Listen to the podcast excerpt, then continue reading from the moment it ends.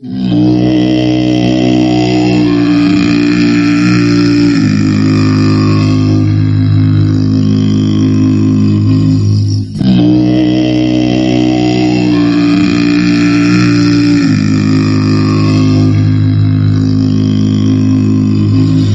todos nosotros, existen fechas que recordamos especialmente, como por ejemplo el 11S, en que todo el mundo recuerda qué estaba haciendo cuando conocieron la noticia, o el trágico 11M, el día que España ganó el Mundial de Sudáfrica. Pues para mí uno de esos días fue el 9 de octubre de 1989.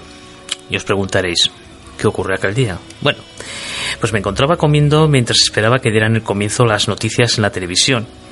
Y a mi lado descansaba el último libro que estaba leyendo, La punta del iceberg, de JJ Benítez. Tras la sintonía inicial, la voz de Luis Mariñas hizo que la cuchara de sopa se quedara medio camino hacia mi boca. Escepticismo en el Ministerio del Interior soviético sobre el posible aterrizaje de extraterrestres en la ciudad de Voronezh, 500 kilómetros al sur de Moscú. El extraño suceso, ratificado por la milicia y científicos locales, tiene conmocionados, sin embargo, a los habitantes de la ciudad. Testigos presenciales señalaron que seres extraterrestres de tres o cuatro metros de estatura habían descendido de la nave, un enorme disco luminoso. Muchos cineastas contarían con un buen guion a partir de este extraño suceso.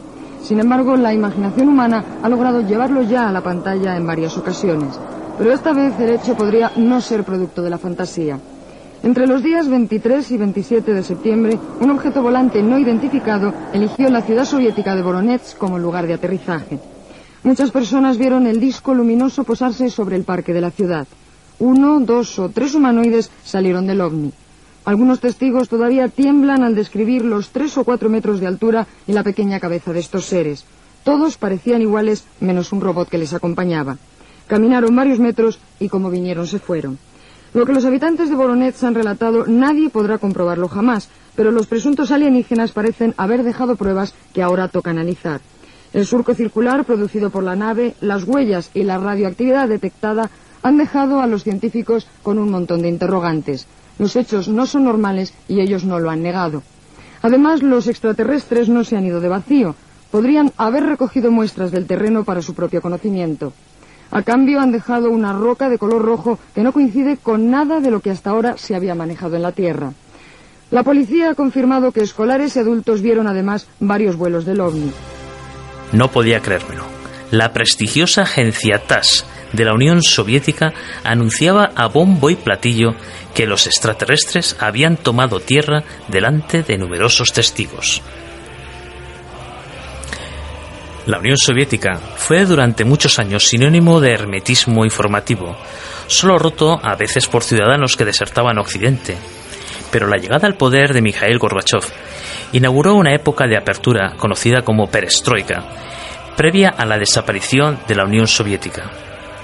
Fueron los años en los que comenzamos a conocer algunos de los casos relacionados con los ovni en la Unión Soviética del Politburo, la KGB y la Guerra Fría.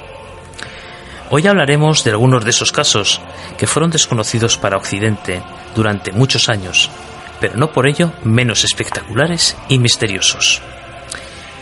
Para este viaje a la taiga siberiana y a las vastas llanuras, tengo como siempre a mi lado al mejor equipo, los camaradas Juan José López, buenas noches. Hola, buenas noches, Juanje. David Pérez, buenas noches. Buenas noches a todos. Patricia Cavieres, buenas noches. Hola, buenas noches. Y un servidor, Juan Jesús Larradi. A los mandos técnicos, como siempre, José Ramón y Rubén. Queremos dedicar este programa a los oyentes que sabemos que tenemos en, Rusia, porque, bueno, hemos visto ahí en el iBox que algunos que tenemos ahí un porcentaje de descargas desde allí. Y bueno, pues este programa va, va por vosotros y, y esperamos que os guste. Bienvenidos a OVNIs y Misterios tras el telón de acero. Comenzamos.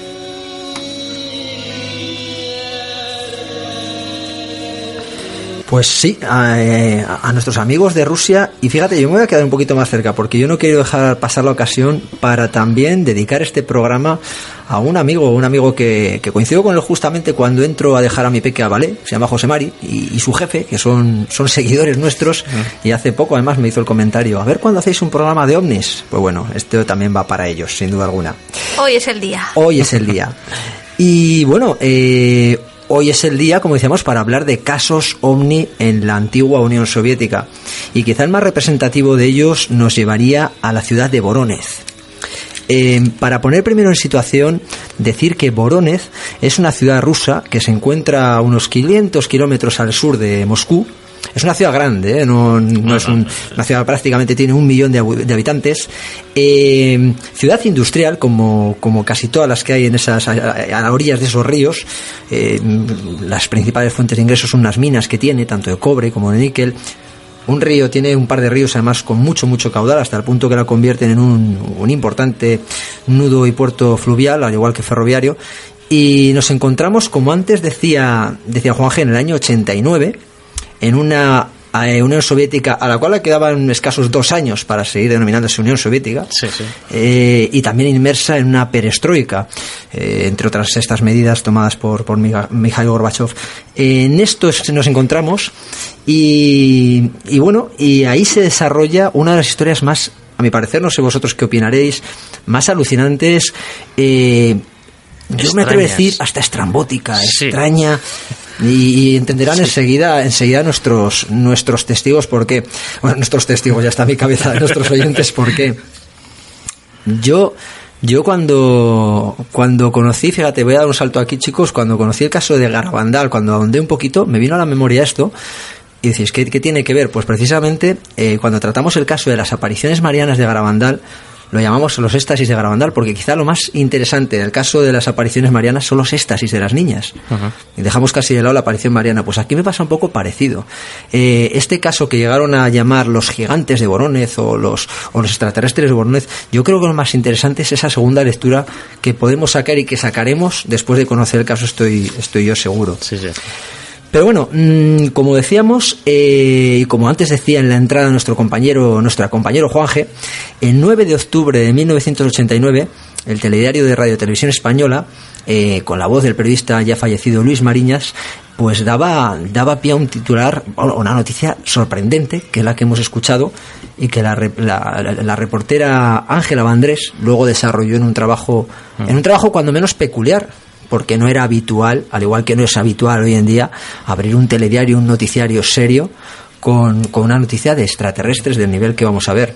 Sí, y además eh, luego el fin de semana eh, se emitió un reportaje en el informe semanal que se emitía los sábados por la noche, creo recordar, la semana siguiente. Sí, sí. sí. Y un, un, reportaje también, los ovnis de Boronets, o sea, eh, digamos, fue muy mediático. y es lo sorprendente, ¿no? Estábamos no estábamos acostumbrados a que de repente eso, se abrieran noticias, un noticiario a nivel nacional con un ovni.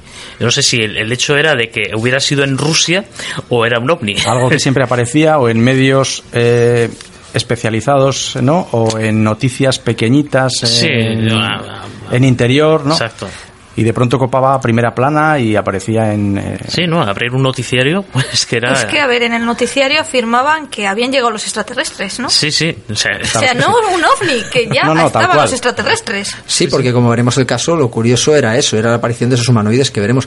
Y bien decía Juan G eh, quizá el programa más serio en aquellos momentos y uno de los más serios sigue siendo como era como era informe semanal eh, dedicó un corresponsal que era Luis Alberto Rivas allí en Moscú fue desplazado a Boronez para hacer una investigación muy muy directa sobre el caso y sobre el incidente de Boronez. Y mm, quizá por qué tanta eh, tanta relevancia, tanta tanta información de esto, pues porque detrás de todo esto esta información venía de nada más y nada menos que la agencia de noticias TAS. Y hablar de la agencia de noticias rusa TAS hablaba de credibilidad porque es una es una agencia que está supervisada por el gobierno directamente. Es decir, todo aquello que decían se supone que era algo algo muy serio. Estaba supervisado y estaba, digamos, eh, muy medido por parte del gobierno soviético. Sí, sí, sí, eso es. Por eso cuando, cuando eso se hizo extensible y llegó a otros países, como España, pues, pues se hizo una, una, repercusión brutal. Fijaos, tengo aquí un poquito cómo, cómo, el, cómo el, el, el, programa Informe Semanal Informativo empezaba relatando la noticia. Y es que ya es muy significativo. Eh, decían, desde hace algo más de una semana, numerosos científicos soviéticos investigan las huellas de un extraño fenómeno ocurrido en la ciudad de Bononez. Según diversos testigos, un objeto volante no identificado se posó en un parque de la ciudad. Los testigos de este aterrizaje fueron varios niños. No es nada habitual empezar un informe semanal con este tipo de, noticias. Bueno, pues vamos a ver qué ocurrió aquella noche. Eh, detrás, de, detrás de esto, en principio, uno de los nombres que aparece es el de Alexander Mosolov, que es un investigador ruso, un investigador de fenómeno ovni, un ufólogo muy reconocido, y bueno, fue quien, quien dio la voz de alarma de lo, de lo ahí ocurrido. El 23 de septiembre de 1989, unos niños estaban jugando en, en, un parque en un parque público del distrito de, de Leverensi eh, frente además frente a una escuela secundaria un parque muy concurrido, ¿eh? un parque que además, curiosamente, estaba cerca de una parada de autobús y bajo cuya marquesina había varios adultos y otros jóvenes esperando al, autobús. Cuando todos ellos observan, esto son las 6 de la, a las seis de la tarde, ¿eh? no estamos hablando de una noche, es, plena luz de día, observan un, un brillo entre rosado y rojizo en el cielo, detrás de unos árboles que después ya tiene una forma, una forma de bola, una esfera luminosa roja, eh, de, luz roja, de, calculan los testigos unos 9 metros de diámetro. Eh, esto ya sorprende. Sorprende, eh, la esfera mm, da varias vueltas sobre sí misma y desaparece en dirección a Boronez. Eh, la gente evidentemente se queda mm, desconcertada esperando a ver qué han visto eh, y en estas están todavía debatiendo. Eh, algunos afirman que han llegado a perder el autobús porque porque les llama más la atención lo que están viviendo allí. y además a plena luz del día o sea no estamos hablando de, de, algo que se puede confundir con Venus un planeta o una estrella no. Estamos hablando de que en plena luz del día ven esa bola esa bola que además hay que decir eh, que ya daba, dio a muchos, mm, dio lugar a muchos rumores anteriores que había, porque varias noches se llevaban viendo objetos luminosos en el cielo y curiosamente los vecinos de la zona eh, sufrían episodios de jaquecas, de mareos, ah. eh, algo un poco extraño los tenía desconcertado y esto entonces parece que era avalar aquello que venían, que venían hablando como que era una, una leyenda. Bueno, pues como decimos, esta, esta esfera luminosa se, se va, dirección Boronez, pero pasados unos minutos vuelve a aparecer. Y aquí empieza la, historia totalmente asombrosa. Este objeto se queda suspendido en el aire sobre, sobre la gente que hay allí, en especial, en especial unos niños, y, y, dentro de este objeto, a través de una especie de escotilla o una puerta enorme que hay abierta, ven un ser, un ser humanoide de unos 3 metros de altura, eh, con, un, con un mono, un mono plateado, un traje plateado, botas de color bronce y algo que llaman, que les parece una especie de disco en el pecho, como una especie de... Eh, les llama la atención también mm, que, que, este, este ser, este humanoide, tiene tres ojos. En principio tiene lo que parecen tres ojos. Eso está, eso está ocurriendo mientras el, supuesto ovni está suspendido en el aire. Eh, pero no, se, no queda ahí la historia. El ovni aterriza. De él salen dos seres, dos criaturas, y una de ellas suponen que es un robot. ¿Y por qué, por qué suponen que es un robot? Pues ellos mismos lo, lo, describían lo describían de esta forma que hay una labor de, traducción interesante de nuestro amigo ruso de nuestro amigo ruso Juanje y pero bueno lo que dicen los testigos es lo siguiente eh, los testigos vieron junto a la nave una gran figura de gran estatura que tenía tres ojos el ojo central giraba como un radar su cabeza era pequeña, se mantenía fija sin girar. En lugar de nariz tenía dos orificios. La nave sobrevoló este lugar. También salieron dos personas más y un robot. Dicen que era un robot por sus movimientos mecánicos. Le faltaba naturalidad a sus movimientos. Esto es lo que vienen a recoger más o menos a concretar los testigos que están viendo esto, esta historia tan, tan, tan extraña, tan desconcertante.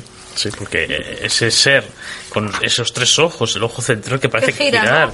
Sí, es que lo que llegan a decir es que ese tercer ojo, eh, llaman ojo porque parece un orificio también, pero hay quienes se atreven a, señalar más lejos en más lejos y decir que parece una videocámara, que parece una cámara, eh, porque hace unos movimientos diferentes a los que hacen los otros dos ojos. Es decir, como que una, una cámara que va grabando absolutamente todo.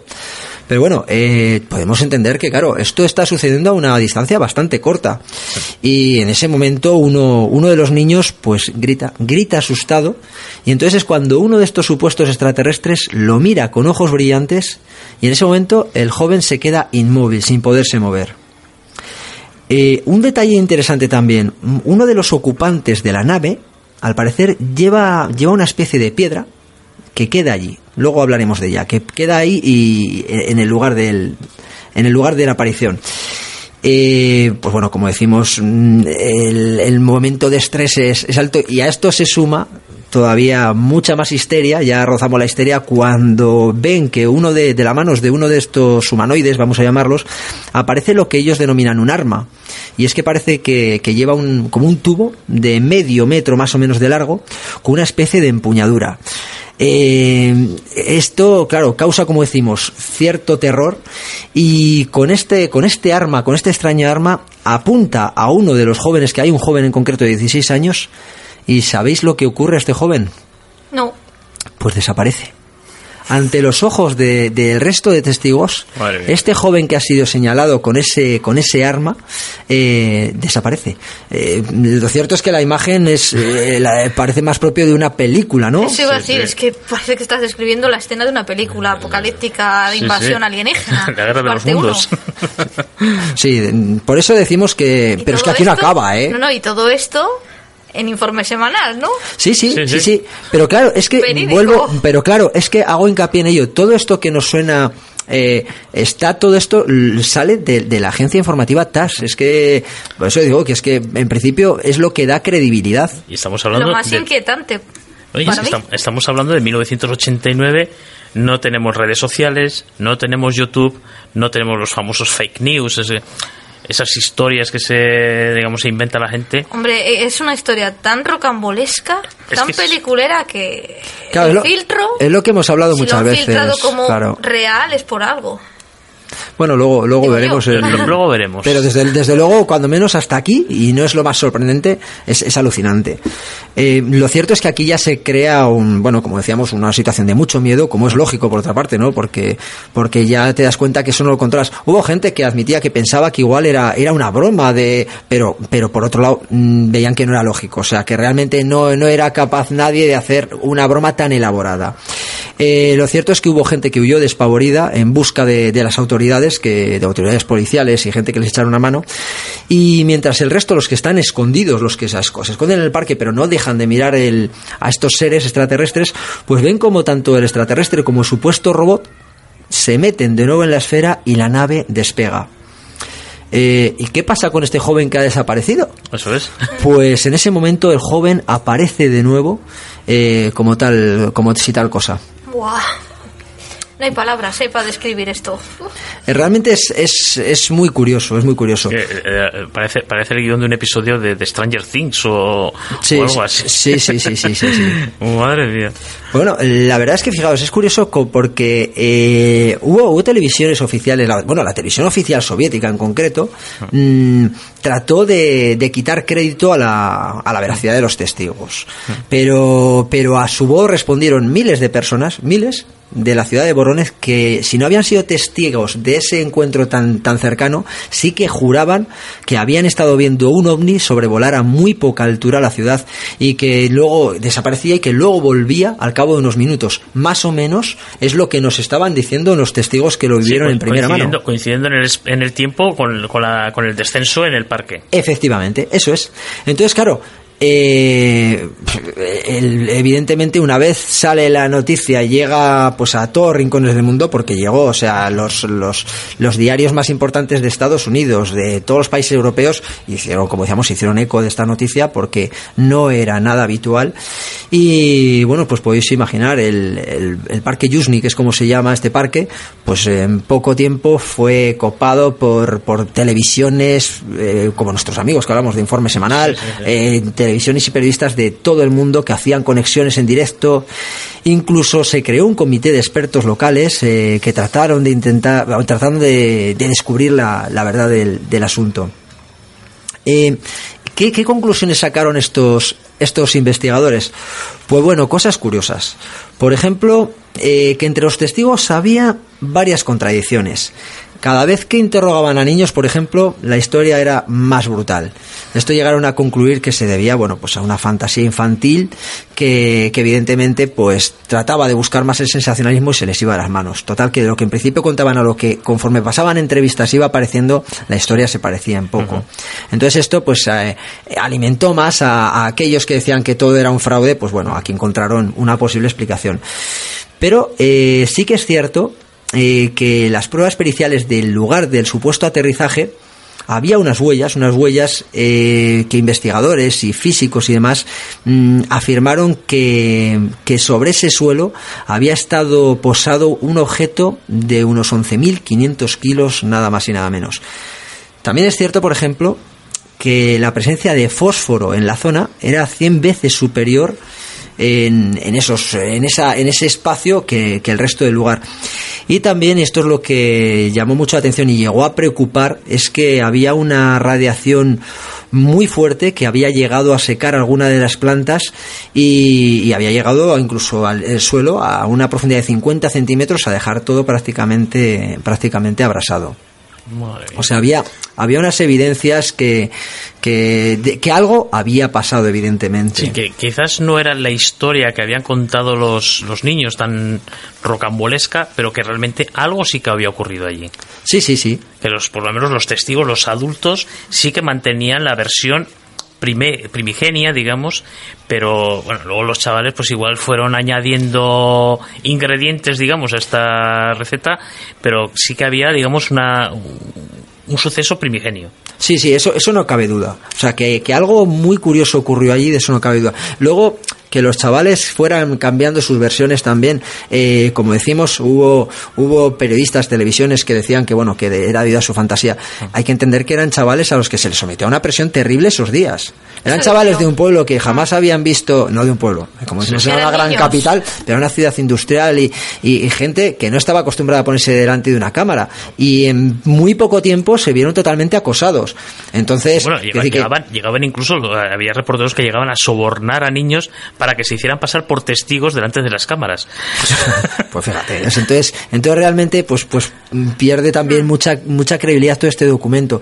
Eh, pero, pero como decimos, luego hay pruebas físicas tenemos que tener en cuenta que el laboratorio de geofísica de Voronezh, encabezado por el por Henry Silanov, que era el director entonces, eh, declaró, declaró claramente que, que, bueno, que había una depresión en el suelo de unos 20, 20 metros de diámetro y unos 4 centímetros de profundidad, un exceso de radioactividad que bueno, aquí hay que decir que, el, que esto dieron respuesta en que tres años antes, en abril de 86, fue, ocurrió el desastre de Chernóbil.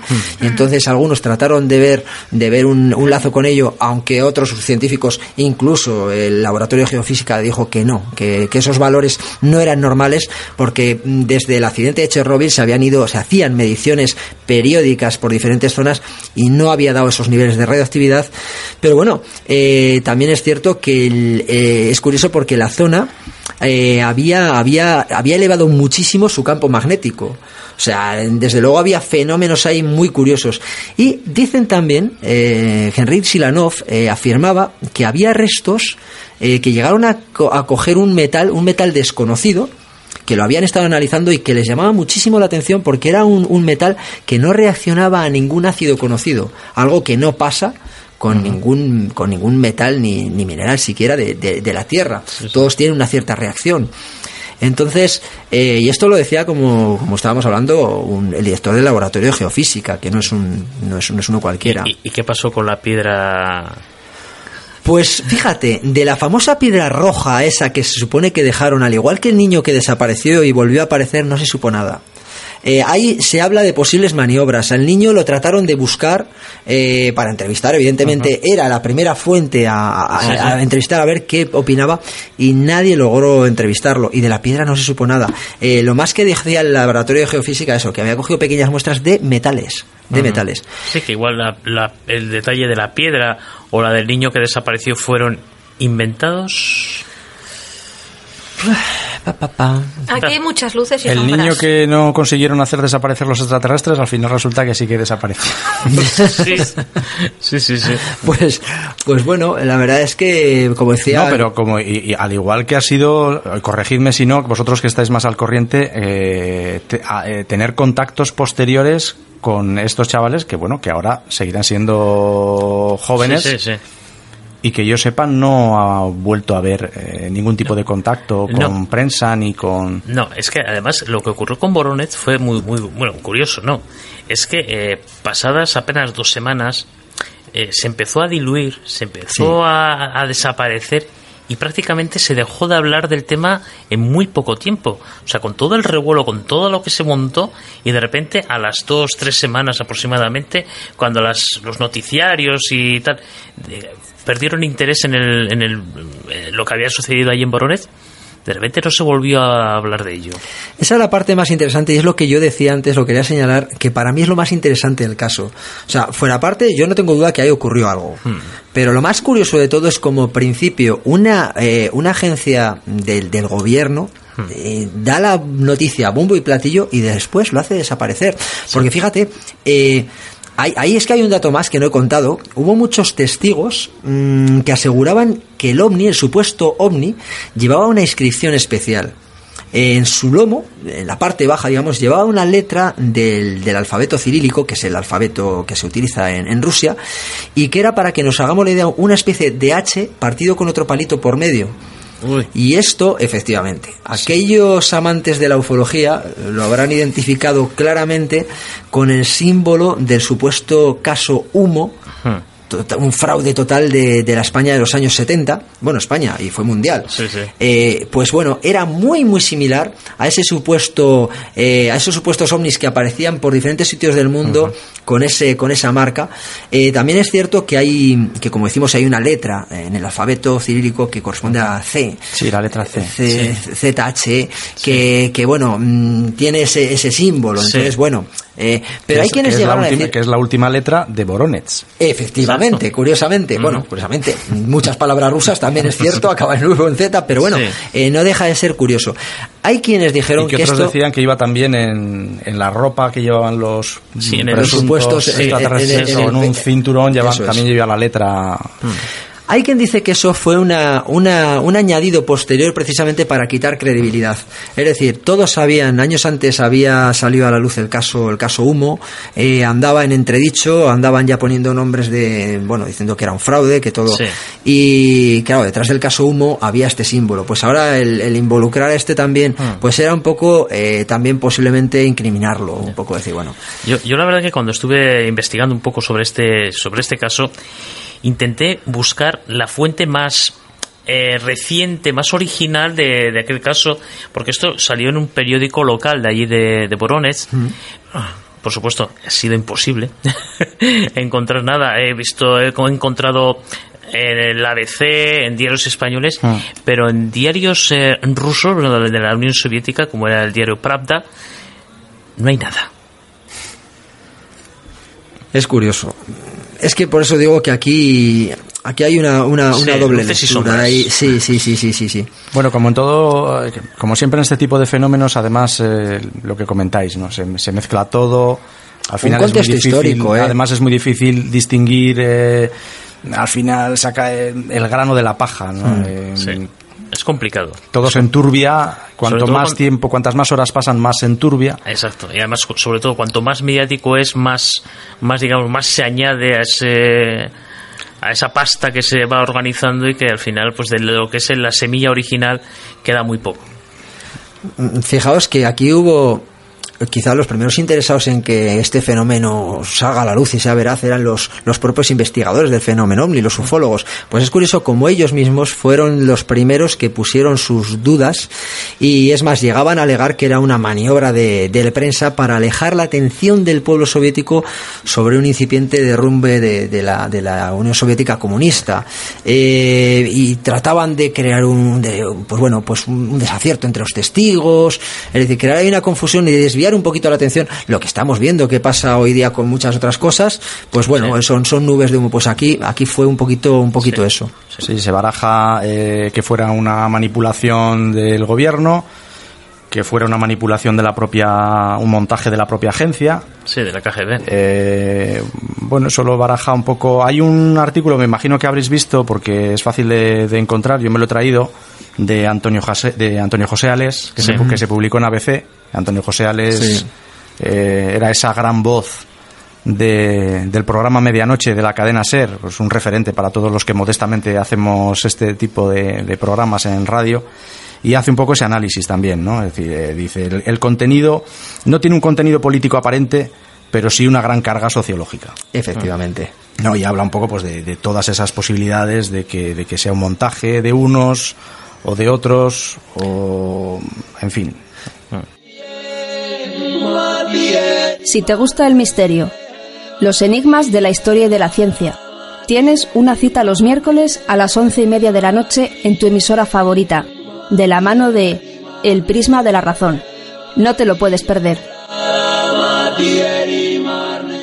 Se habló igual incluso de, experimentos de, manipulación mental, o sea, se hmm. llegó a tocar todos los palos, ¿eh? o sea, que se habló que posiblemente el ejército hubiera hmm. estado detrás de ello y se trataba de ver cómo, cómo responde la gente ante hmm. ciertos estímulos o ciertas drogas incluso, o sea, eh, la verdad es que nunca sabremos lo que, lo que haya ocurrido. Es que lo curioso es que esto no es eh, un caso, este es el caso. Yo no sé, porque yo no sé, vosotros que, estáis más al corriente, y no sé si habrá muchos casos de, de, que un ovni eh, eh, aterrice a las seis y media de la tarde en medio de un parque público. se, bajan los tripulantes, recojan muestras. Desde luego, o sea, hay, casos curiosos pero tan mediáticos como este, ¿no? Quiere decir que, que, con tal volumen de gente, de testigos, de tal, yo no recuerdo. además de detalles, como decía Juanjo, que no sabes cómo definir si están entre lo estrambótico, lo adorable, encantador, maravilloso, eh, psicotrónico. Es decir, ese robot que, que baja y, que se mueve peor que uno de los robots que nosotros tenemos hoy día, ¿no? sí, es que es, eso. Esta, esta civilización se supone esta alta tecnología, ¿no? Y se traen un robot con botones en el pecho que se activa apretando. Sí, porque es lo que decían, efectivamente, que llevaba unos botones que... El niño que desaparece y vuelve a aparecer. Eh, bueno, los testigos que hablan de esa primera maniobra que hace la nave en el mm. cielo y que, que, que que se aproxima, hace una, una maniobra de aproximación, pero no aterriza, mm. ¿no? que algunos interpretan como una especie de. Eh, como si buscara aparcamiento, para entendernos, ¿no? Un poco buscando aparcamiento a ojímetro. que dices, bueno, realmente necesitan esto los, los extraterrestres. Es, es, todo eh, verdaderamente. Ah, luego hay otro detalle también muy curioso que es cuando los científicos dicen que van a localizar eh, el lugar del, del, aterrizaje usando técnicas de biolocalización. y dice, pero bueno, si ha aterrizado en medio de un parque, lo ha visto todo el mundo. o sea, son, son muchísimas cosas que, bueno, que, que, no sabes por dónde, por dónde entrarle, ¿no? Porque llega un momento en que que casi lo absurdo claro el, absurdo se sobrepone ¿no? unos dicen que se bajaron dos otros dicen que eran tres cuatro hasta cinco llegaron a bajarse de, de la presunta nave Mm. En fin. Y bueno, y una última cosa, el tema de el desinterés que mostró el Ministerio de Interior eh, ruso, el soviético, al respecto. O sea, que tampoco ni el ejército ni el Ministerio de Interior parece que yo creo, yo creo que el único problema que tuvo el Ministerio de Interior fue la cantidad de visados que tuvieron que, que es decir, no aterrizaron allí para toda la cantidad de periodistas que llegaron allí. Como, como, si no, aterrizaron allí a, la zona a acordonarla como si eso fuera como en la película ET, ¿no? Que llegan todos allí a, no sé. sí, por eso decimos que es que es como si fuera la cosa más normal del mundo. Está lleno de contrariedades, es cierto que es que es algo muy curioso, muy curioso. Pero bueno, no es el único yo, caso. Yo estoy aquí sin decir ni mu. Estoy muy callada porque de verdad estaba pensando en un caso ocurrido en España que me ha recordado, salvando las distancias, esto de Boronet. Sí. Y es el caso de, de la playa en Conil. Uf. Sí, sí, y es muy curioso porque pasó dos días después del caso de Boronet. Y hay un par de similitudes inquietantes, que yo no sé si esto nos va a dejar más sombras ¿Eh? Bueno, no sé. Más, sombras imposible. Eh, que sí, yo creo que sí. Y bueno, esto eran cuatro jóvenes que bueno estaban de fiesta y fueron a pasar la noche a la playa de los Bateles, ahí en Conil. ¿Qué pasó? Pues nada, se fueron a tumbar allí y de repente observan mm, cerca del mar a dos personas. Pero les llama la atención que estas personas son muy raras. Mm, Ven que no son personas normales porque aparentemente miden dos metros y medio, caminan como muy despacio, con movimientos muy extraños y visten con unas largas túnicas de color blanco. De entrada, increíble. Y luego, para más Inri, se dan cuenta de que no tienen ni rostro ni cabello. Así que los chavales pues se quedan ahí, impactados, mirando estos supuestos humanoides. Y en la túnica blanca, que aquí viene la primera, el primer shock, describen que tiene como un círculo en el pecho, como lo de Boronet, como un extraño disco en el pecho, O sea, igual que, que- igual, igual que en Boronet. Sí, señor. Pero en este caso no vieron que llevara ningún símbolo. No, no, no, no vieron símbolo, solo bueno, vieron... estamos hablando, claro, eh, es que en el Y bueno, caso de y- Boronet estamos hablando de la premi- a la luz del día por la tarde y aquí estamos hablando de las ya es de Sí, madrugada. casi. eran las no, bueno, sí, eh, iban a dormir, eran las doce y media más o menos Sí, de sí. la noche. Pero bueno, lo curioso es que de repente estos los vamos a denominar humanoides, Hmm. se paran, se giran y dan media vuelta y vuelven por donde han venido y de repente aparece una extraña esfera roja enfrente de ellos. Esfera roja, como en Boronet, aquí aparece el, el ovni. Ujú. ¿Qué pasa? Pues que junto a la esfera roja, yo me lo estoy imaginando ya mirando al techo, aparece una pequeña esfera de luz azulada del tamaño, digamos, más o menos como una pelota de tenis. Esta pelota de tenis azul, la esfera azul, se sitúa sobre la cabeza, o sea, cae del cielo y se sitúa más o menos sobre la cabeza de los dos humanoides. Acto seguido, nuestros humanoides se ponen a cavar una, un montículo en la arena con forma de herradura, se tumban dentro y se van pasando la esfera azul uno con otro, pim, pum. Sí, como estuvieran O sea, jugando pasándose sí, la pelota. como si estuvieran pasándose una pelota. La esfera azul durante unos segundos. Y acto seguido, nuestros testigos giran la cabeza y de repente observan que hay un tercer humanoide. Pero este es mucho más alto, mide tres metros y va vestido de negro. También camina lentamente con pasos así raros. ¿Cómo os quedáis? Bueno, Pues- tres metros de largo con de Ese, negro. sí, de negro La- y la bueno, brazos... eh, Sí, como muy. O sea, como muy Lo largos. describen, a ver, con brazos alargados, eh, pegados al cuerpo y la cabeza tiene forma de pera invertida. Eh, perdona, ¿qué fecha es esto? La fecha fue el 29 de septiembre de 1989. Todavía la noticia de Boronez aquí no había No había llegado a España, ¿eh? exacto. No, solo decir, habían pasado dos días. Efectivamente, porque aquí llegó el 9 de, 9 de hace- octubre. fue el 9 de octubre. Por tanto, yo primero se me ha ocurrido un efecto contagio. Ya. Pero por otro lado tenemos que la playa, toda la costa de Cádiz, es una, es una zona mágica. O sea, Sí, prácticamente los amantes a la ufología es uno de los sitios preferidos porque hay, hay muchísimos, muchísimas personas que aseguran ver, haber visto y ver luces que entran, esferas que entran en el, en el mar, eh, que salen. Es decir, es una zona de las más ricas en avistamientos ovni. Pues a mí la verdad es que la descripción que has hecho de, de este tercer ser eh, me recuerda mucho al que nos describió María en la granja Villota, ¿Sí?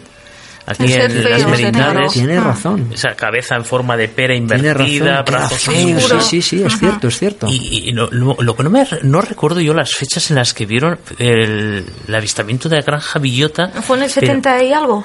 No, creo que fue posterior. No sé si les daría. Ya están aquí Vamos con el móvil en la mano a buscarlo. Sí, a ver si tenemos igual tú Sí, eres sí. más rápido Bueno, en esto. Sí, pero, sí, sí, sí, pero mientras tanto os cuento Sí, sí, que de repente el ter- eh, desapareció el, el humanoide negro, el más alto, desapareció y los dos humanoides que estaban en, en- en el agujero, En en el montículo, en la sí. herradura esa, tam- a, a ver, ¿cómo os los describo yo esto?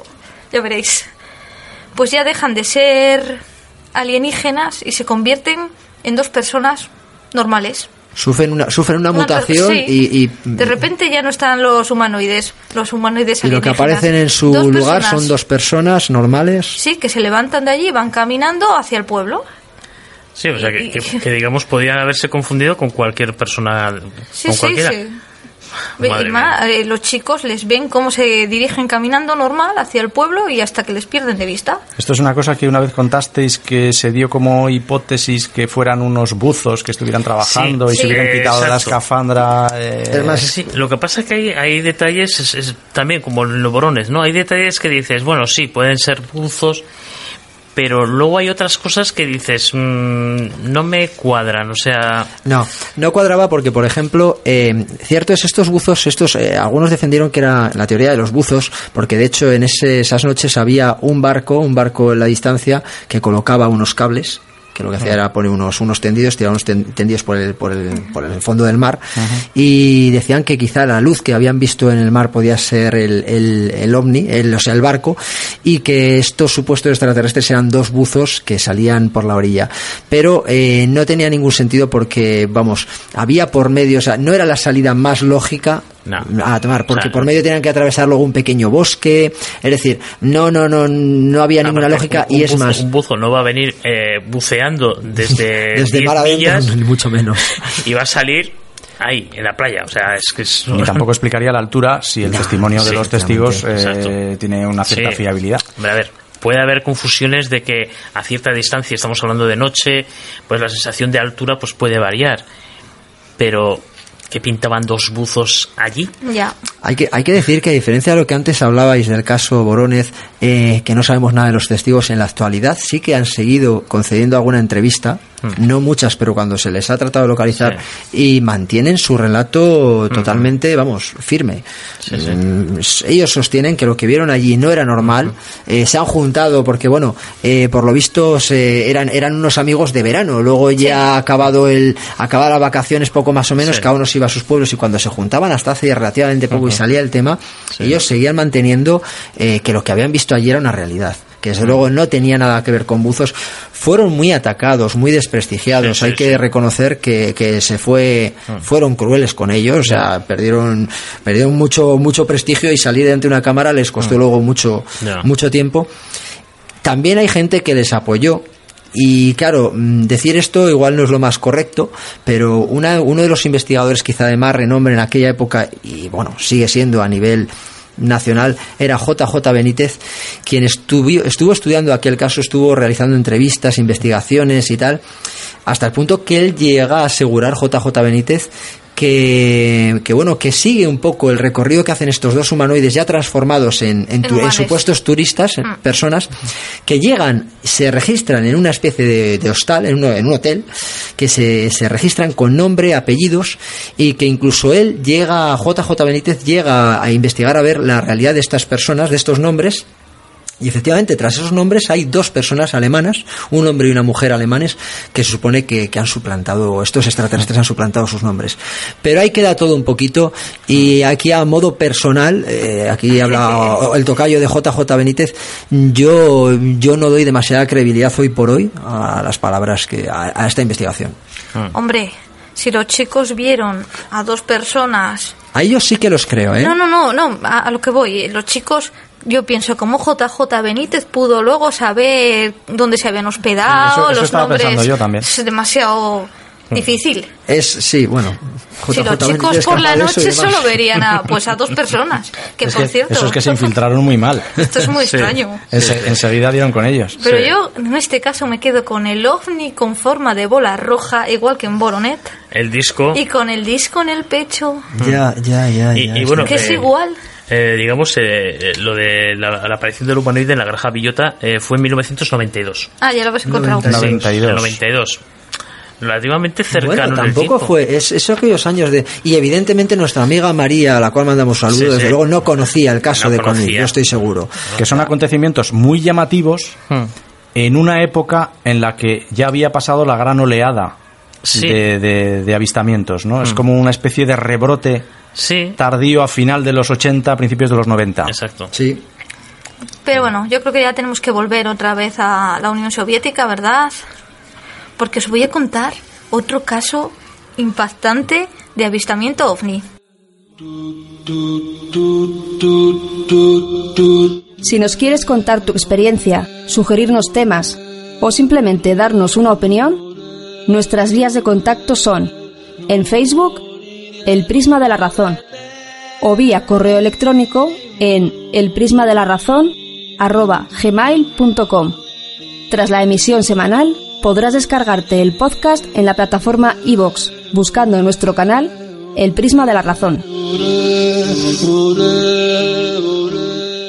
Y como Juanje, al principio habías comentado que desertores soviéticos había, me acuerdo, Sí, sí. algo porque- así habías dicho. Sí, sí, que es que, claro, eh, antes de, digamos, de la caída del muro eh, y la desintegración de la Unión Soviética, las únicas historias que llegaban Llegaban. a cuenta gotas de eh, cosas extrañas era a través de desertores que, que venían de, de la Unión Soviética a Occidente, sí. Pues este caso ocurrió en 1977 y bueno, aunque estos desertores habían dejado caer cosas, no ha sido hasta el año 1991 cuando ya eh, los investigadores occidentales han tenido acceso a las hemerotecas y a los archivos policiales donde han recogido este asombroso caso. Petrozavox. No sé si os lo había contado. Ya, Petrozavox. Es que me cuesta decir este nombre. Bueno, es una ciudad que tiene 170.000 habitantes y está a orillas del lago Onega. Y la fecha oficial es 23 de septiembre de 1977 a las 4 de la mañana, una hora en la que mucha gente pues va caminos a sus puestos de trabajo. Y tenemos 170 testigos que dicen que observan una extraña luz ovalada sobre una, la avenida Lenin de su pueblo. O Sí, ciudad ya, porque Sí, con bueno, es tantos la, habitantes... digamos, sería la, la arteria principal de, de la ciudad. Esta extraña luz dicen que se empieza a expandir y toma forma de como una medusa luminescente, la describen, que además mm, tiene como unos extraños filamentos y lanza como rayos rojizos de luz. Ujú. Muy bien. O sea, otra escena peliculera. Sí, eh, casi eh, apocalíptica. ¿Verdad que sí? Dicen que esas extrañas gotas de, de luz son como rayos y que cuando chocan en las ventanas y en las fachadas de los edificios provoca agujeros.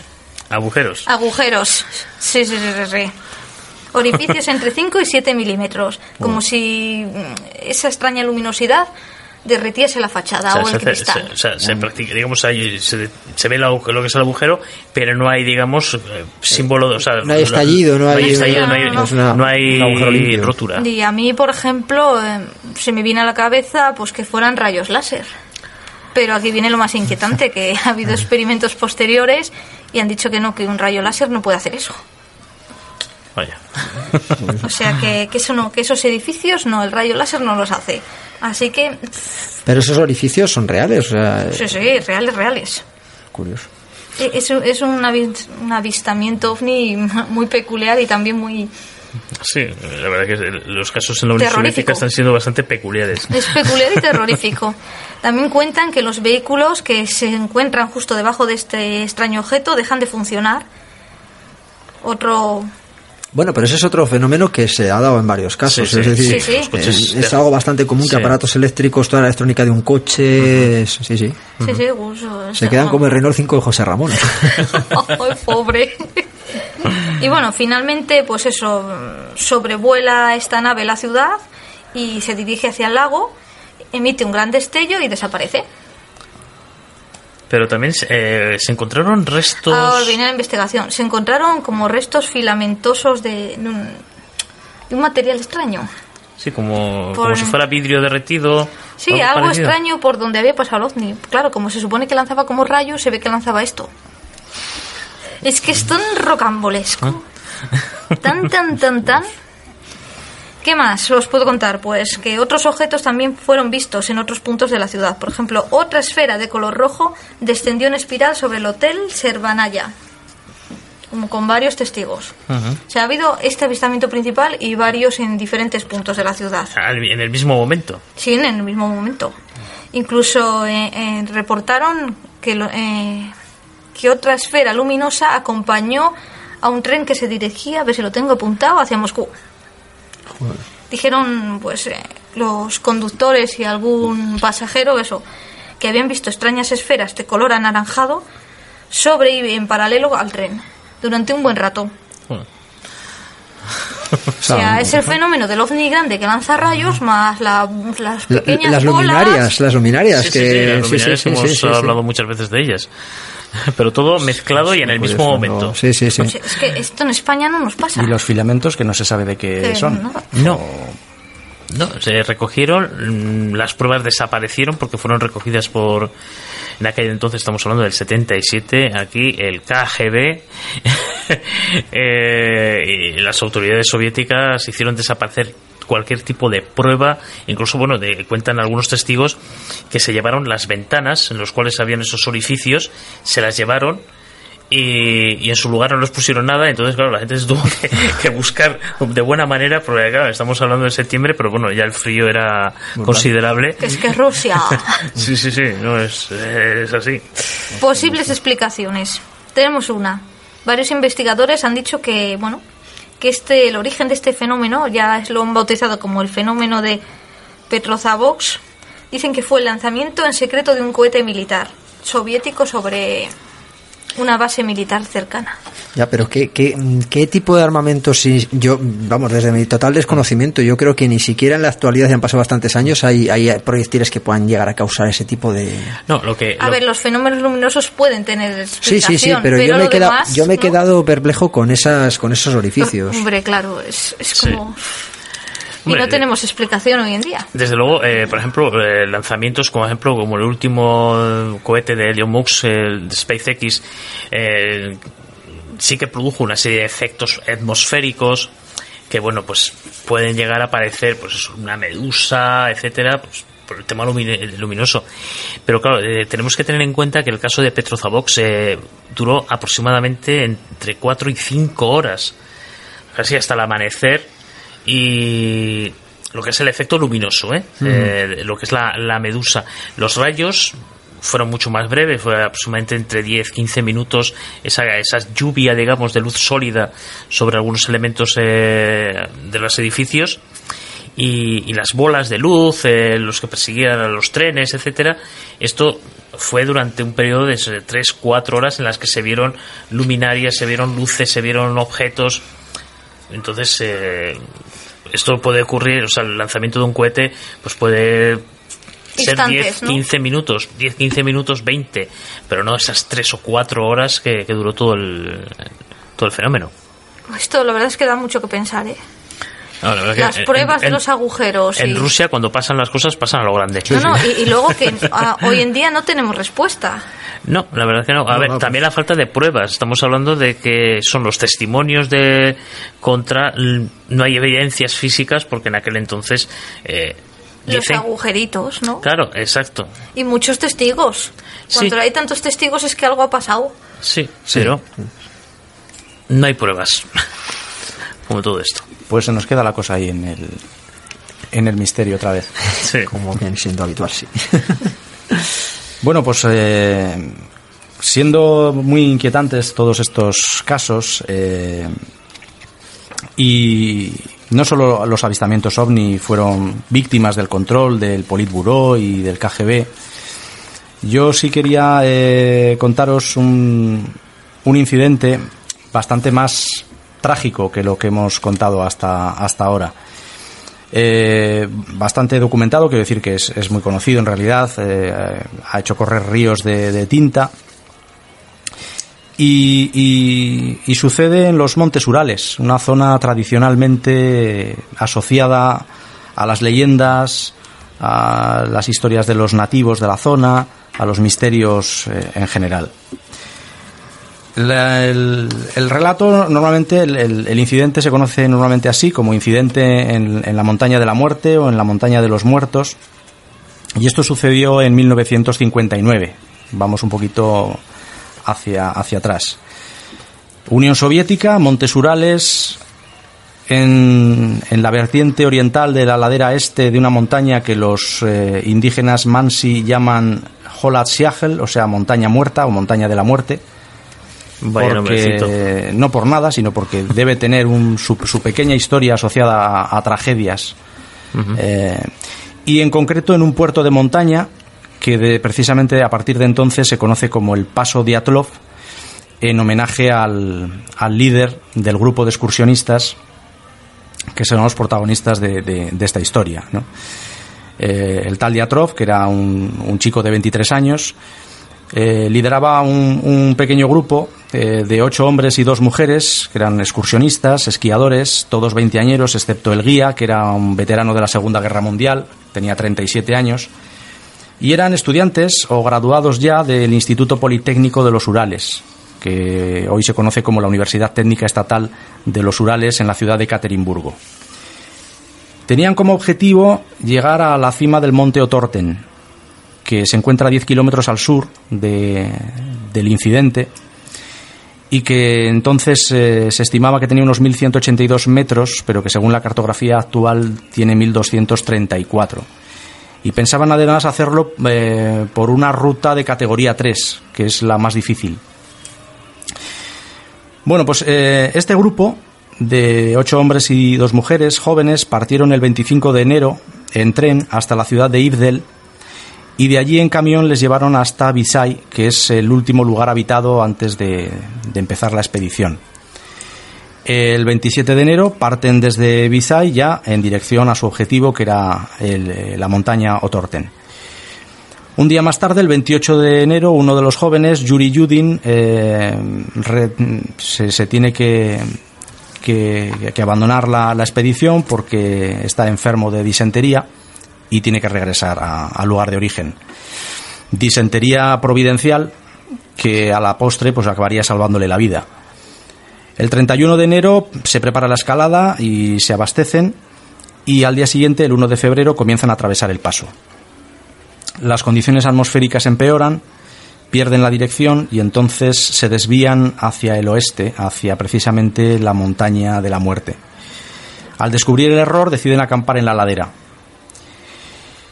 Y hasta ahí es lo que sabemos. Luego ya el llega el 12 de febrero, en, en, el club deportivo al que pertenecían quedan a la espera de un telegrama que ellos deberían haber enviado ya a la vuelta desde Visay. No llega. Esperan una semana más, porque bueno, tampoco es extraño que, que esta es una, es una expedición de relativa complejidad, ¿no? Y entonces pues se han podido retrasar. Pero cuando llega el día 20 y ven que no siguen sin tener noticias, ya parte un rescate formado al principio por voluntarios y profesores y luego ya más tarde por la policía y por el ejército.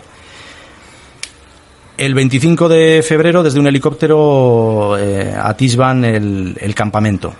Y al día siguiente, el 26, por fin llegan a pie hasta, hasta el campamento mismo. ¿Y qué se encuentran allí? Pues se encuentran eh, la tienda de campaña medio derribada y cubierta de nieve, muy dañada, rasgada desde el interior y huellas que llevan hacia el bosque, ladera abajo, que al seguirlas a, un kilómetro y medio, bajo un pino y en torno a los restos de una fogata, eh, hallan los dos primeros cadáveres, los de Krivonishenko y Doroshenko, descalzos, en ropa interior, con las manos muy dañadas, eh, las ramas del pino están cortadas hasta una altura de 5 metros, hay sangre y piel en el tronco, y entonces unos dicen que intentaron escalar por el tronco huyendo de algo, pero lo más evidente es que fueron cortando ramas del pino para alimentar precariamente esa fogata con la que intentaban calentarse. Estos dos primeros eh, víctimas eh, mueren, pues se certifica que mueren de hipotermia.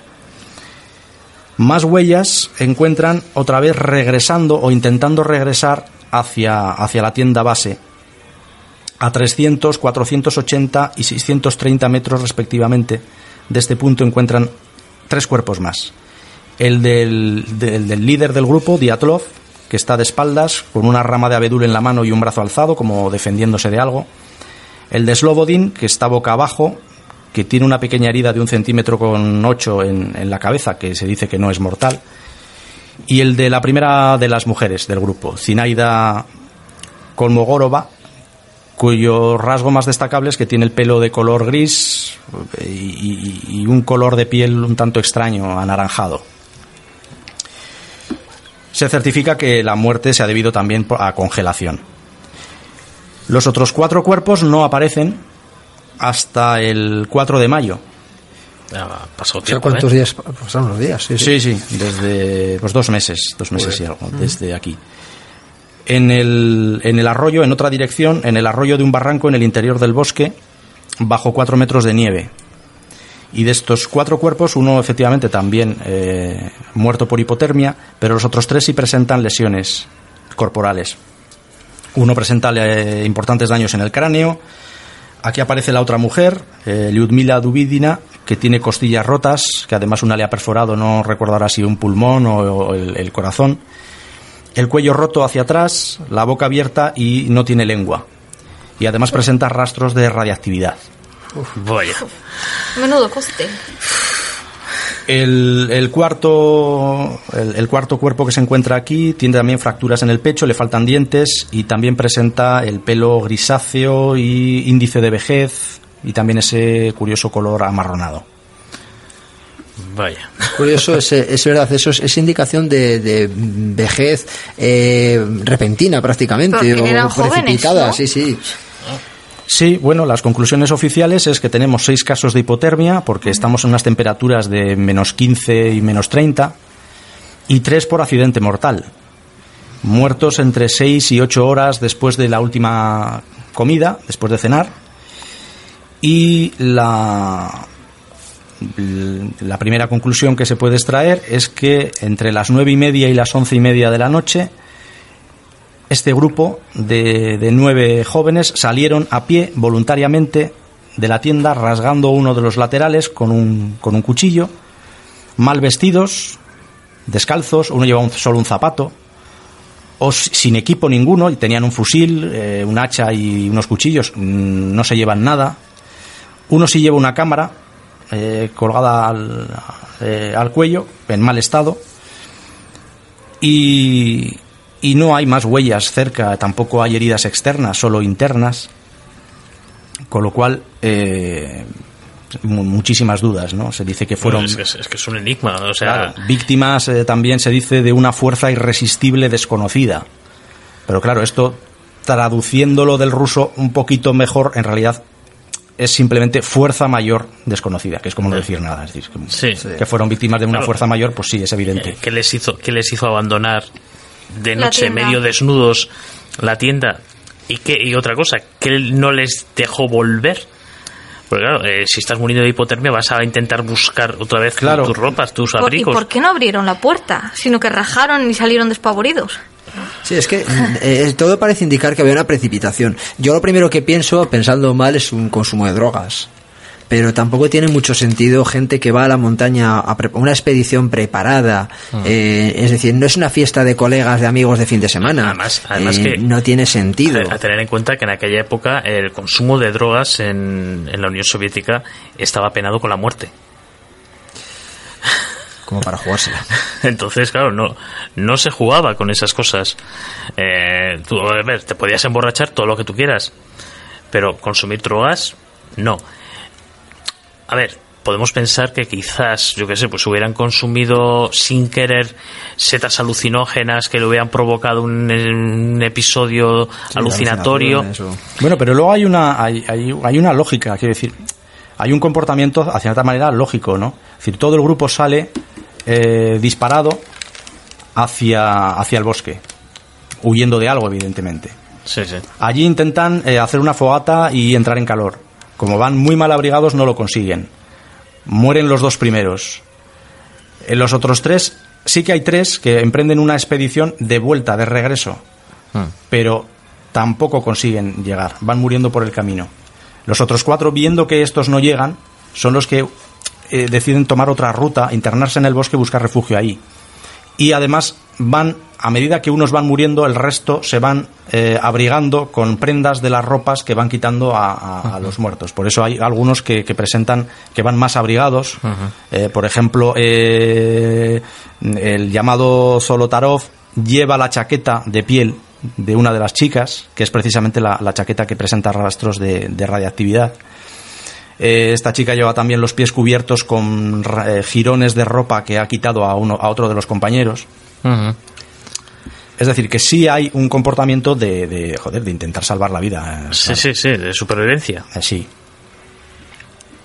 Y claro, hipótesis 1000, sobre todo al tener en cuenta que el sumario se declara secreto eh, hasta el año 1990 y que en 1990 se desclasifica, pero faltan, faltan documentos. Sí, sí. Y algunos que hay están censurados. Claro. Eh, ya sabéis que en estos casos los misterios se acumulan a los misterios y entonces empieza a haber cada vez eh, un panorama más turbio, como, como, como estábamos comentando Sí, antes, ¿no? Y tenemos el testimonio de un médico que dice que había 11 cuerpos y Sí, que dos fueron hechos desaparecer rápidamente. Sí. Y nos aparecen los testigos de otros excursionistas que ven a lo lejos esferas de color naranja, porque algunos estarían preguntando, bueno, ¿y aquí dónde están los ovnis? bueno, pues algunos ven esferas de color naranja sobre, sobre Holat Siagel, sobre esta montaña, la noche del incidente. Y es que además sobre Ibdel y sobre otras áreas próximas, entre febrero y marzo, se siguen viendo ese tipo de esferas, que no son raras de ver, por otro lado, como decía antes, en, en la zona de los Urales. Pues material para los ufólogos. Sí, sí, sí. Total, que a día de hoy no tenemos respuesta. No, bueno, se habló de que si eh, estos excursionistas habían sido testigos de, de algo militar, algunas pruebas militares, eh, incluso, bueno, eh, corrígeme si me equivoco, David, eh, también hablaron de que quizás hubieran sido testigos de, eh, de, un de unos espías que quizás... No, hay, hay, hay muchas hipótesis, algunas son más, más eh, tienen como más fundamento. Bueno, hay quien defiende eh, con empeño digno de mejor causa que fueron víctimas de del MENS. Ah, ¿Quién- bueno, sí. ¿Quién es el MENS? Pues el MENS es el nombre que dan en, en, en, en esta zona al Yeti. Al Yeti sería el Yeti siberiano. Sí, sí. Y hay quien lo defiende a capa y espada, ¿no? Sí, sí. Pero es que recordemos que no hay huellas allí, ni de seres humanos, ni de nada, que es lo que hace descartar una de las hipótesis iniciales, que era que hubieran podido ser víctimas de los nativos Mansi, que al ver eh, violada su, su territorio, Ah, pues ah. hubieran decidido acabar con ellos, pero es que no se encuentra nada al respecto.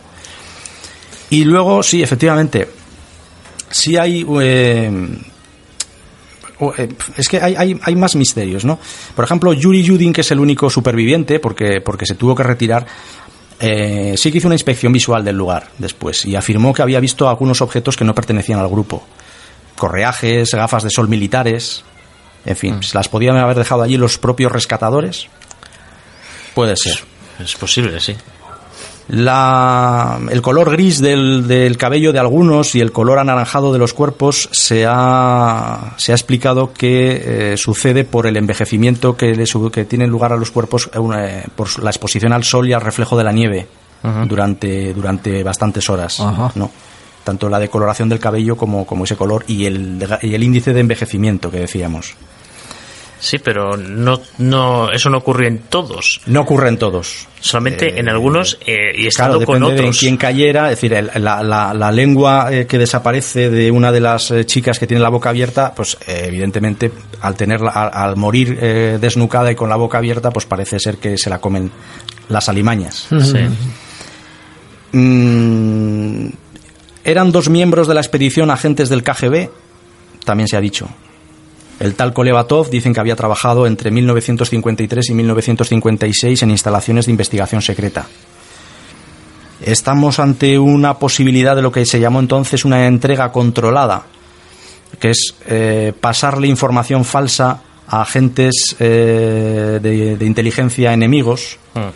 No, eh, esto explicaría un poco dos cosas. Explicaría, porque, por ejemplo, lo, que- lo que sucedía, estamos en plena Guerra Fría, es que eh, potencias extranjeras, eh, pues americanos fundamentalmente, lo que hacían era sobornar a habitantes de, de la zona para que les eh, dieran información sobre el lugar, la ubicación de posibles eh, lugares donde se almacenaba o se fabricaba armamento nuclear. Entonces, eh, a esta gente se les, se les pagaba y, para demostrar que, que lo que decían era cierto, acompañaban siempre algún tipo de prenda o algún tipo de objeto que estuviera eh, que tuviera eh, radiactividad. Sí. Entonces, eh, una vez que la KGB se da cuenta de que estas cosas suceden, lo que hacen es interceptarlo y hacer entregas a ellos controladas, pasando información falsa. Entonces, esa prenda impregnada, que, que solamente una pues, se encuentra en esa prenda, y en, y en el hombre que luego se la quita al cadáver de la chica y se la pone él, entonces es en los dos cuerpos que se encuentra radiactividad. Pues mm, quizá, no sabemos si también tuvo que ver algo con esto. Eh, en principio lo que sí que parece es que a lo lar- eh, durante la noche, para salir precipitadamente en medio de la noche, les tuvo que a- alertar algo que escucharon, no algo que tanto que vieron como algo que oyeron. Sí. Quizá una amenaza de avalancha.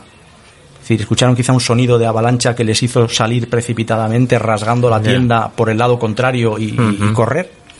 Estaban en una ladera, no olvidemos Sí, sí, que, sí. que el riesgo de avalancha podía, Sí, podía sí, suceder. Ya, pero luego ves que no hay avalancha y Luego vuelves. ves que no y entonces dicen un sonido similar a algo que pueda ser una avalancha.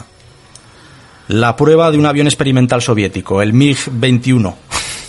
bueno, o uno de los modelos que entonces estaban sacando que era el MiG-21. En fin, Sí, Sí. muchas teorías. hipótesis que lanzamos al aire. Sí, sí, sí. Otros dicen que la, la- la fuente de radiación del abrigo podía ser del propio instituto. Es decir, que, que el instituto politécnico en el que, en el que estudiaban, pues en algún laboratorio hubiera algún tipo de, de Sí, materia radiactiva. Ya. En fin, Por el momento nunca lo sabremos. Pero desde luego un auténtico enigma y muy interesante. Sí, ¿no? lugar con Para- varios precedentes de muertes en la zona y en 2016 un- nueve turistas encontraron también allí el cuerpo de un hombre de unos 50 años en el mismo paso. Evidentemente no es que tenga nada que ver, pero sí que es un sitio Se donde leyenda. suelen suceder tragedias. Sí. Que pongan una verja y que no pase nadie más ya. No, eh, hay- además hay un, mon- un monumento, hay una, una roca en la cual está una placa con los nombres de los, De los fallecidos. de los fallecidos. Y bueno, también ahora subiremos a Facebook, eh, subiremos, os advertimos, Hay son alguna imágenes, imagen son imágenes fuerte. un poco fuertes, Sí. pero bueno, yo creo que son Sí, hay imágenes duras de- de- de los Es un- cadáveres. exacto. Eh, bueno, pero yo creo que, que la gente que lo va la a ver... advertencia queda hecha, Exacto. cada cual es libre de verlo. Igual el Facebook no nos lo deja subir, ¿eh? Ya veremos. Lo intentaremos, estar avispados para... Menciono otro dato porque lo he leído, pero a mí no me cuadra con el resto. Y es que si, si fuera cierto, es que rompería totalmente cualquier tipo de, de- de hipótesis. Y es que encuentran la tienda vacía y sin pertenencias.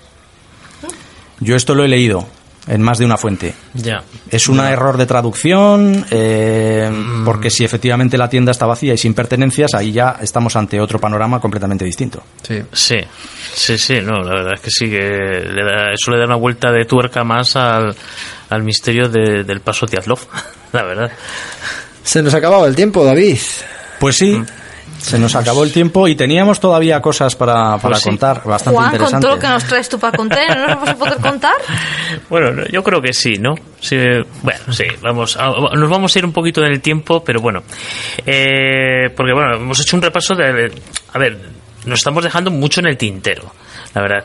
Eh, el famoso conocido como el Roswell ruso, eh, desapariciones misteriosas, etcétera, y bueno, que podríamos llenar varios programas, pero si por algo se ha conocido a la Unión Soviética ha sido por su carrera espacial. El primer satélite, el Sputnik, el primer animal en órbita, la perrita laica, o el primer cosmonauta, eh, en este caso Yuri Gagarin. Pues bueno, en 1976 el, el cosmonauta ruso Vladimir Kubasov declaró a un periodista del diario Estrella Roja eh, que él, entre otras personas, tenían datos sobre varios hechos que probaban la existencia de ovnis. Años más tarde, y gracias a la apertura y desclasificación de algunos expedientes, se ha podido conocer algunos encuentros con lo imposible desde de los que fueron testigos cosmonautas del programa soviético, programa espacial soviético. Aquí eh, hablamos de cosmonautas. eh, la diferencia está en que los rusos los llaman cosmonautas, los americanos astronautas y los chinos taikonautas. pues bueno, el 12 de julio de 1971, los cosmonautas Anatoly Berezovoi y Valentín Lebedev observaron un extraño objeto en forma de gota de agua que rodeó en varias ocasiones la estación orbital Salyut 7 mientras esperaban el acoplamiento de un módulo, el, el Progressor 14.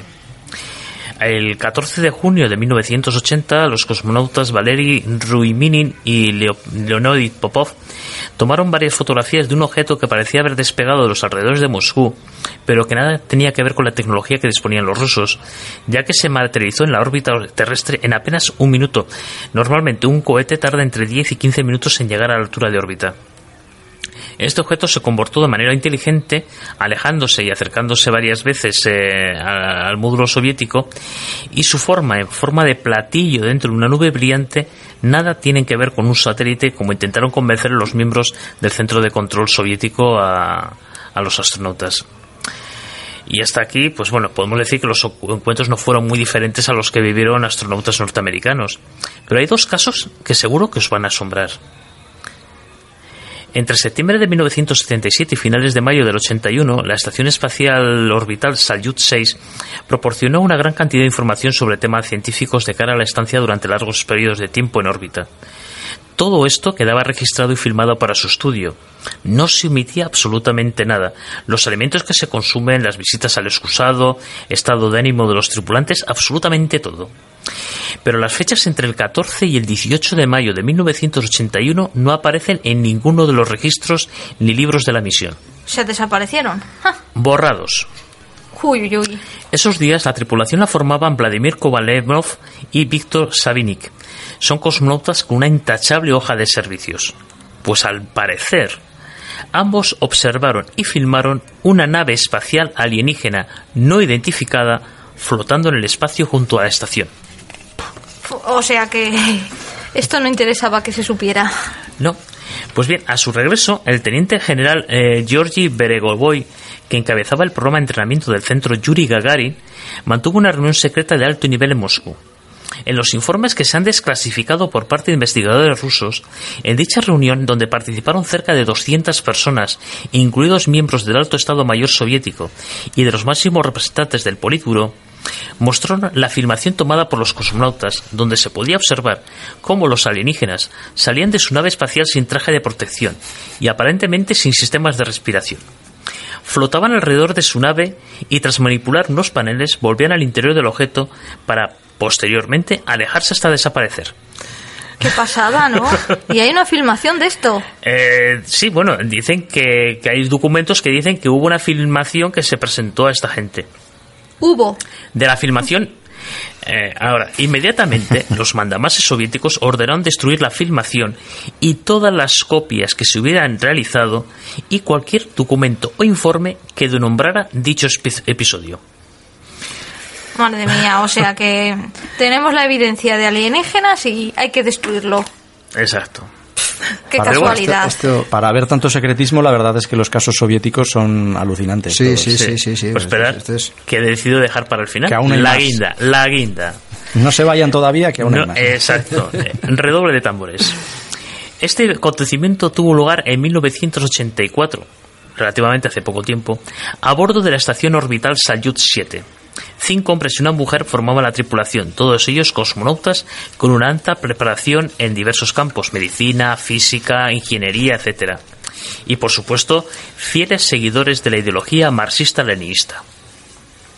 Pues ocurrió algo que estaba más allá de su experiencia, conocimiento y comprensión. Frente a la estación, de repente, apareció de pronto una nave gaseosa, grande y anaranjada de origen desconocido.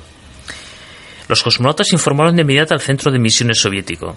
Mientras el centro de control analizaba el informe de la estación Salyut 7, esta había penetrado en la nave, en la nube, perdón. Realmente, la tripulación tuvo la leve impresión de que la nube había entrado a la estación, no la estación a la nube. Todos estaban envueltos en el misterioso fulgor anaranjado, cegados sin poder llegar a sus compañeros. Sin embargo, recuperaron la visión rápidamente. Los cosmonautas se dirigieron tambaleantes a las escotillas de observación a ver aquella extraña nube que les había envuelto y lo que vieron les dejó completamente atónitos. Esto está en un informe de la Agencia Espacial Soviética. Vale, lo digo, ¿eh? Lo reseño, porque lo de a Sí, continuación que, que es no muy fuerte. peli de ciencia ficción, de Star Trek, no. Dentro de la nave anaranja, de la nube anaranjada podían distinguirse claramente siete figuras gigantescas de aspecto humano, con unas enormes alas y rodeadas de un halo cegador. Alas, Alas, sí, como un ángel. sí. Pero si algo recordaban eran las sonrisas. Dicen que eran unas sonrisas llenas de regocijo, de felicidad. Decían que ningún hombre podía sonreír de esa manera, hasta que de pronto desaparecieron. No los vieron alejarse, no. En un pestañeo, de pronto, ya no estaba ni la misteriosa nave ni sus figuras.